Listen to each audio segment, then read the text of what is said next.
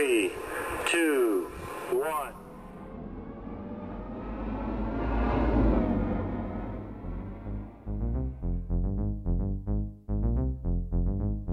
Olá, sejam bem-vindos a mais um episódio do podcast A Ciência da Notícia. O podcast que traz para você notícias do ramo com especialistas de forma clara para o combatimento da desinformação. Eu sou a Bárbara Fernandes e hoje estamos aqui com Carlos Rota, professor associado do Departamento de Bioquímica da USP pesquisador dos ritmos circadianos das plantas e entusiasta da divulgação científica. Olá, Carlos. Oi, Bárbara, tudo bem?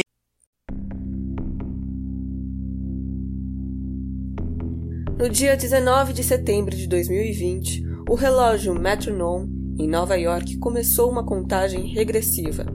7 anos, 103 dias, 15 horas, 40 minutos e 7 segundos. O tempo que o mundo tem para agir contra a crise climática, alertando de forma clara a urgência para a tomada de providências dos grandes líderes. O relógio do clima, como denominado pelos autores, era acompanhado da frase: A Terra tem um prazo.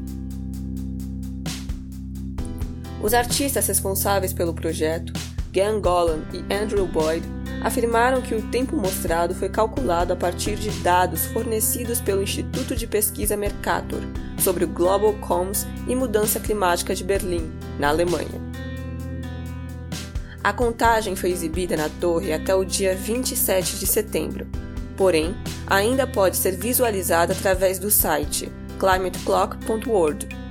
No momento, ainda não há versões em português, então vamos explicar aqui o significado dos dados principais do site.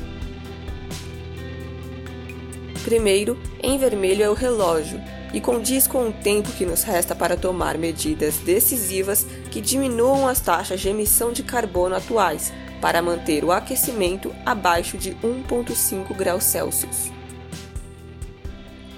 Já a segunda contagem, em verde, representa o percentual de crescimento do uso de fontes de energia renováveis no planeta. A mudança rápida que temos observado nos últimos anos no clima é causada pela liberação dos gases do efeito estufa. Carlos, você poderia nos falar como ocorre esse processo de efeito estufa?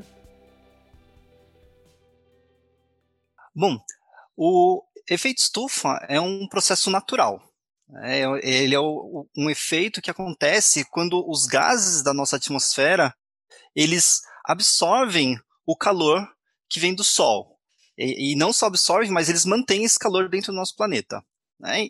Então, é por causa desse efeito que o nosso planeta não é mais frio ainda do que ele poderia ser. Então, a gente depende do efeito estufa é, para nossa sobrevivência. O problema é que, com a atividade humana, as emissões de gases responsáveis pelo efeito estufa, eles aument, elas aumentaram muito. Né? Por exemplo, dióxido de carbono, metano, óxido nitroso. E isso tem causado um aumento desse efeito estufa, que traz como consequência o aumento da temperatura global média, e isso traz uma série de mudanças climáticas.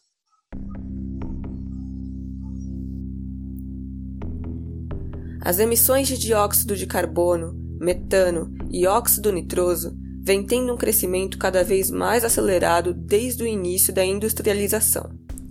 Quem são seus principais contribuidores atualmente? Ou, em outras palavras, quem são os maiores responsáveis pelos altos níveis de emissão desses gases em nossa atmosfera hoje em dia? Bom, Bárbara, a, as nossas emissões estão muito associadas com a queima de combustível fóssil. Né? Então, é, o que a gente vê? A gente vê que a produção de energia elétrica é um grande responsável de emissão é, de gases. A gente tem a indústria e também tem a atividade agrícola. E aí a emissão de gases é via, por exemplo, o excesso de fertilizantes ou mesmo o, as, a, os, as vacas, elas liberam bastante gases de efeito estufa. No Brasil, a gente tem um, perfil um pouco diferente. O setor elétrico e agropecuário também são importantes, só que o nosso maior vilão, nosso maior emissão, emissor de gases de efeito estufa é o desmatamento, que a gente estima que seja mais de 40% das nossas emissões. Então, só para você ter uma ideia, entre 2004 e 2008, que, quando a gente teve uma política agressiva de redução de desmatamento, a gente reduziu as nossas emissões de gás carbônico quase pela metade. E eu imagino que agora, com o aumento do desmatamento, o aumento das queimadas, as nossas emissões comecem a aumentar novamente. Atitudes como a redução de uso de plásticos e a escolha de transportes que não utilizem o combustível fóssil são alguns dos exemplos mais comentados. Mas quais seriam outras medidas, além das citadas, que o cidadão comum poderia tomar para ajudar na prevenção do colapso climático? Bom, duas fontes individuais é, de emissão que são muito é, comentadas, por exemplo, são o consumo de carne e o uso de transporte aéreo.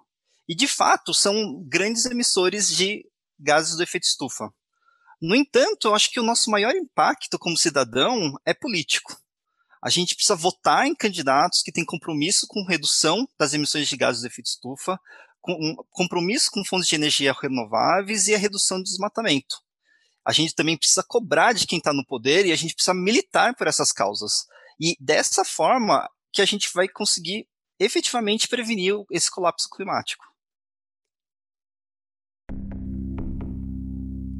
No dia 29 de setembro, durante o debate presidencial dos Estados Unidos, o candidato Joe Biden afirmou que, se for eleito, irá aplicar ao Brasil consequências econômicas significativas se não cuidarmos da Amazônia.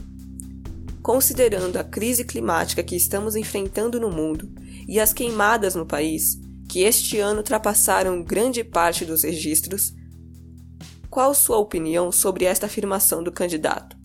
E quais impactos você acredita que ela traria caso realmente fosse levada adiante?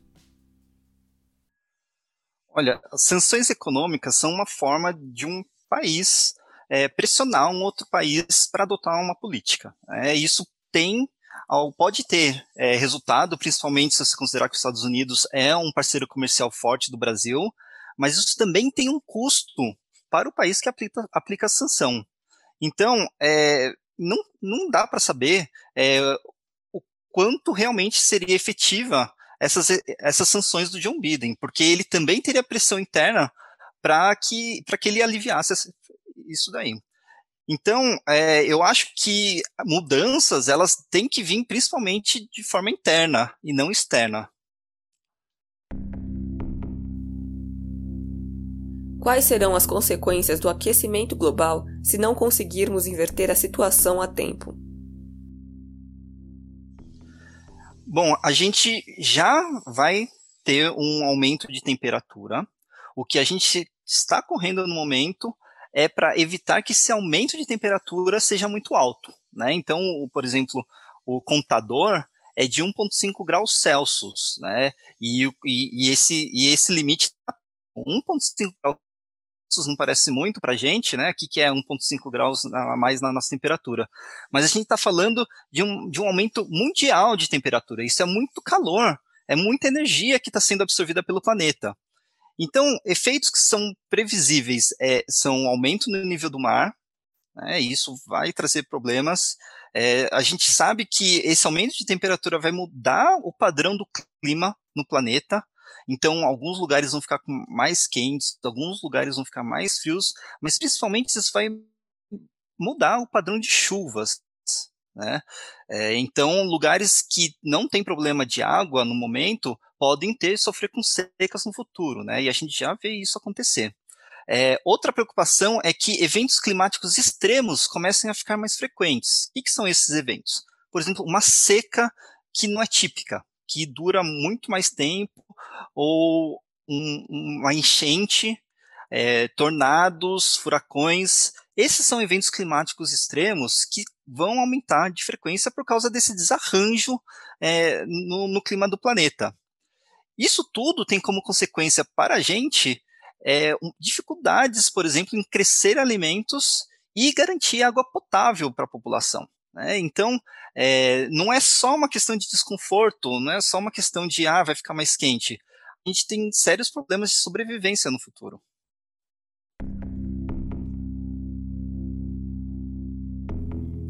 Levando em consideração todos os fatores, dentre eles o aumento populacional e o crescimento da economia, que contribuem para os altos níveis de emissão dos gases do efeito estufa, o que é necessário fazer para reverter o impacto do aquecimento global? É, atualmente, como a gente já prevê que vai acontecer um aquecimento global, a gente não sabe ainda a intensidade, a gente fala bastante em mitigação, né, ou seja, redução dos danos e adaptação ao futuro.